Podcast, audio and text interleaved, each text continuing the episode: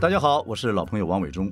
二十多年前吧，我在大学眼科做了个近视的镭射手术，这么多年下来，哎，一直维持的还不错。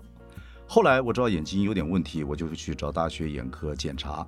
前两年年纪大了啊，觉得视力有点模糊，我很担心是什么青光眼，赶紧又去找大学眼科检查。医生说有一点点那个白内障的迹象，但是还好啊，还好啊，要小心啊。医生也说这白内障其实就是人体老化正常现象，就像白头发、长皱纹一样，不要太担心，也更不必害怕。可是说实在话，人年纪大了会害怕啊。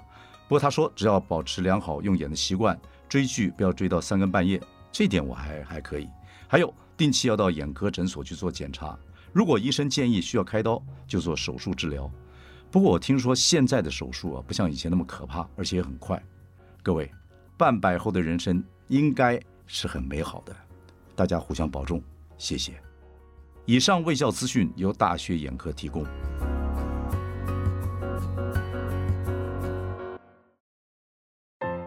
王伟忠的男人囧事。都是我朋友的事儿。您好，这世界上男男女女啊都有秘密，今天我们就来说些秘密。这些秘密，哎呦，都不是我的事儿哦，都是我朋友的事儿。今天要讲的是，嗯，我的一个土豪朋友，高贵啊，很高的高，贵气的贵，高贵的事儿。我这个朋友叫高钱贵。大家呢就喊他小名叫高贵。高贵的爸爸还有爸爸的爸爸世代务农，虽然都是这个当农夫，但是高贵他们家不一样。他们家的农田在哪里呢？如果你到台北，就是现在台北的东区，所以他就是台湾人口中的产窑啊，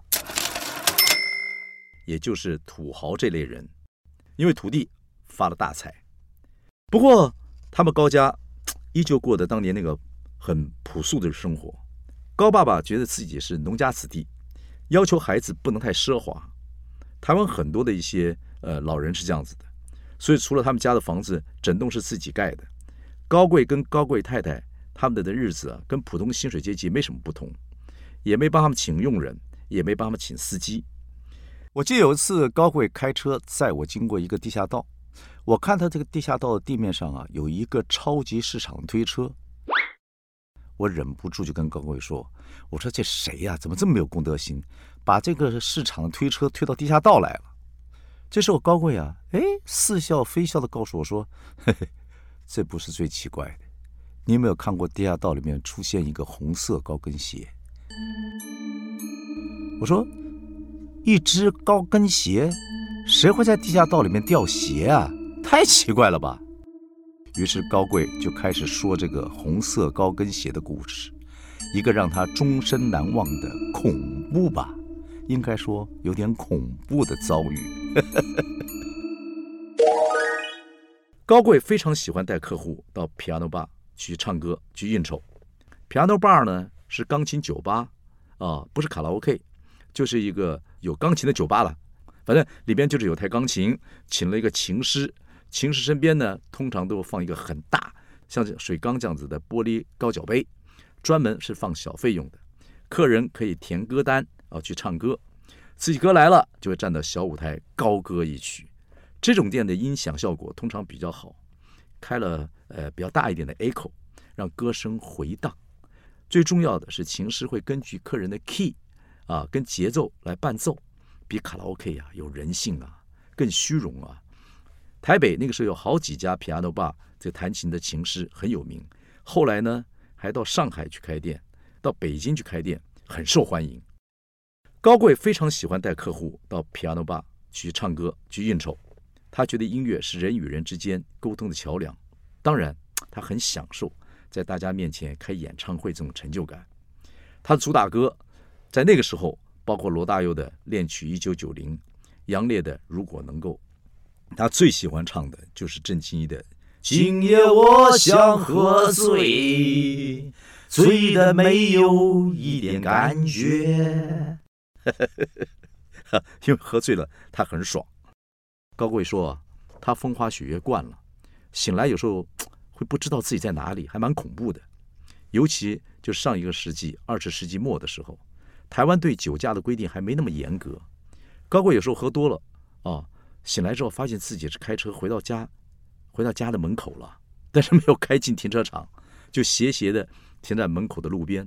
早上邻居呢，欧巴桑会起来运动，还会拍这个窗户说：“哎哎哎哎哎，起来呀起来呀！”这次啊还算好的。话说出事这一天，高贵呢，他说他醒来的时候睁开眼，哎呦，在哪里？在家里耶，我没有乱跑啊。顿时觉得自己安安心了，很习惯的摸摸自己的四肢，健在，脑袋瓜昏的还可以。这时候他就思想说：“哎，我昨天晚上从平安的坝出来的时候，这时候就然后嘞，然后嘞，我记得我还坚持送很多人回家，然后呢，记不得了。”这个时候啊，高贵的老婆进房了，看他醒了，就问了一句：“醒了，你要不要送我去公司？啊，我跟你讲点事儿。”高贵老婆那时候四十几岁，很有活力，才刚刚开始迷上跑这个马拉松，每个周末都找个地方就慢跑，身材保持的不错。不过随着年纪的增长，原本的瓜子脸啊变得有些圆润，不过一看就是好命太太的面相。旁人呢也猛夸她命好，有这么会赚钱的老公。因为老婆呢对高贵是很包容的，高贵一直都很尊重太太，而且呢高贵心地不错，所以高贵有一点点怕太太，其实也不算是有一点，是蛮怕太太的，所以他能服务就服务，像这种开车这种接送的活啊，他是一定要服务的。高贵啊赶紧就说好好好好好，随后就从床上爬了起身来，多年经验告诉他，顺的老婆日子比较好过。老婆经过他身边丢了一句，臭死了。全身酒味，他赶紧洗个脸、刮胡子、换衣服，看起来哎像点人样了，就出门了。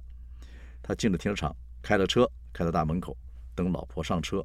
老婆开门，坐进车里，又骂了一句：“哎呦，你连呼吸都是酒臭味，少喝一点了。”好了好了，知道知道知道知道。高贵踩了油门送老婆上班。所谓啊，良心是最好的枕头。这时候。他觉得哎，有点良心，送老婆这个上班，所以心里是安心的。一路开车呢，高贵就说一些有的没的，还有点讨好老婆的意思。老婆呢，就跟平常一样看报纸、看股市，也一搭没一搭的跟他聊着，聊着聊着，聊着聊着，哎呀，高贵眼角的余光忽然看到老婆座位下面怎么有一抹大红色？那什么东西啊？高贵突然全身冒汗，他发觉，哎呀，是一只红色的高跟鞋，大概有六七公分高的那种高跟鞋，很性感、很危险那种细高跟鞋，会让人想到，如果踩到自己的身上，哎，可能很色情的那种高跟鞋。我的妈呀！天哪！昨天是谁在车上？这个，这个，这个，这个，这个，这发生什么事儿啊？高贵啊，边抹汗，边开车，边回想，奇怪了，他能想到前天晚上。大前天晚上，甚至上个月八号那天晚上发生什么事儿？唯独对昨天，昨天晚上一片空白呀！昨天喝太多了，喝到断片了。断片是什么呢？我们以前看电影的时候，用的还是一本一本的电影 copy 的那种那种胶片，要将胶片卷在放映机上才能投在荧幕上。有时候放映次数多了，胶片损坏，一放就断了，荧幕上一片空白，这就叫断片。有时喝多了，喝的整段记忆丧失，到底发生什么事情都想不起来，脑海中一片空白，我们就叫它断片。不够高贵啊，对自己怎么会喝到断片，真是一点记忆都没有，完全想不起来。糟糕糟糕，完了，万一老婆发现我我我说什么圆怎么圆谎啊啊啊！说路上捡了一只鞋，老婆说你混蛋呢，你又不是拾荒老人，你捡什么鞋啊？那不可能，那说。送朋友女朋友回家，女朋友鞋掉了，不可能，老婆一定不相信。别人女朋友怎么会坐到前座的？哪有这种规矩？那那那干脆就说不知道，不知道车上怎么会有鞋。老婆会杀了我。哎呀，怎么怎么怎么都扯不清啊？怎么办呢？高贵家是住在台北国父纪念馆附近，是台北的高级住宅区。不过这个区域靠一条光复南路串接台北市的忠孝、仁爱、信义、和平主要干道。经常塞车，尤其上下班时候更塞车。高贵这个事件发生在上世纪九零年代的后期。台北市铁路地下化了，但是光复南路上面还有火车铁轨，经过这个区块还得走地下道，因此永远都是交通瓶颈，几乎从早就塞到晚。高贵生怕老婆就眼睛往下看，就会发现这个货秧子高跟鞋，他赶紧东拉西扯，一下指东，老婆你看，哎那边开了个新店，一下子指西，老婆你看这边川菜怎么开了一个新的川菜，沿路就一直东看西看，弄得高太太。这个忍不住说：“哎，拜托你开车专心一点好不好？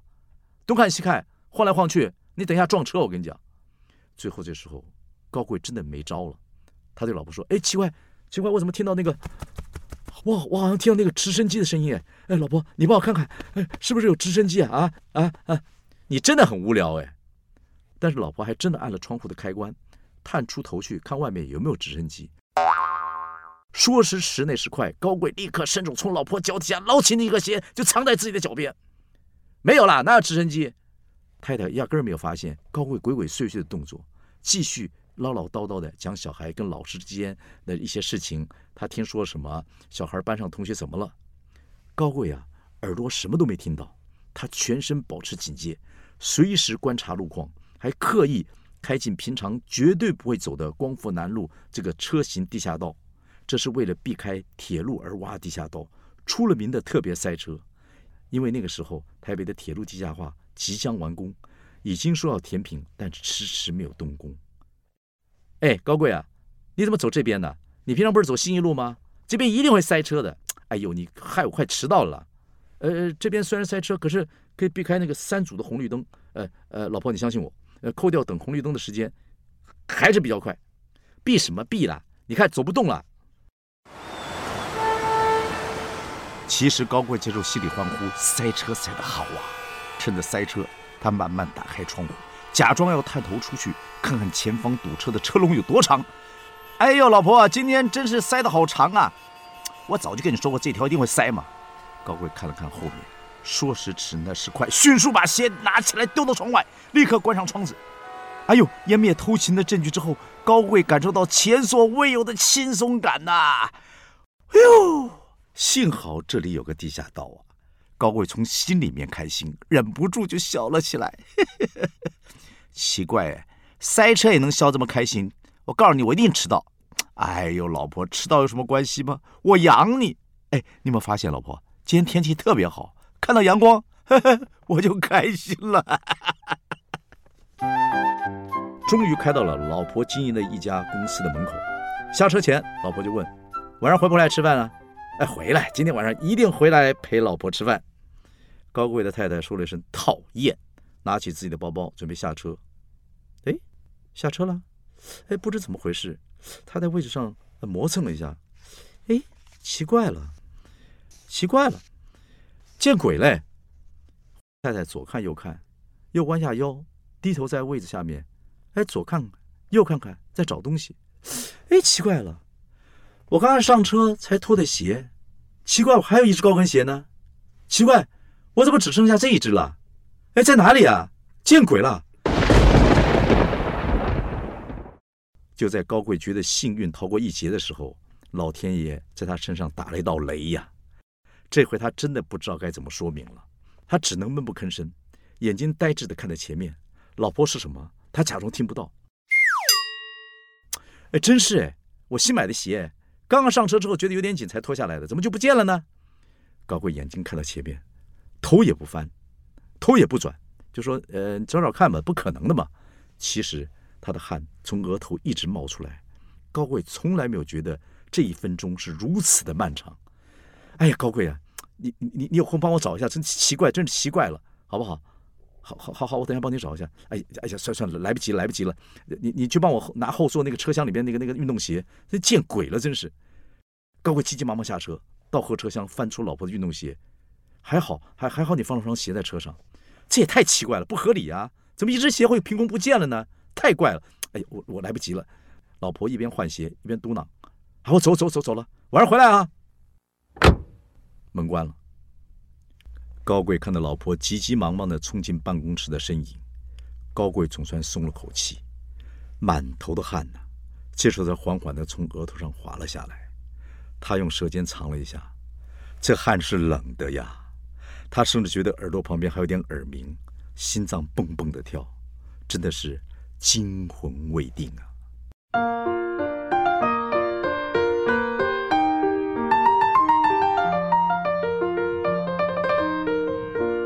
高贵说这件事情之后，他就牢牢记住，再也不能喝酒喝到断片，真的太危险了。他不仅怕老婆，他还真的觉得家庭没了，他被他爸爸所有的家人，所有人都会骂他，他不能够冒这个险呐。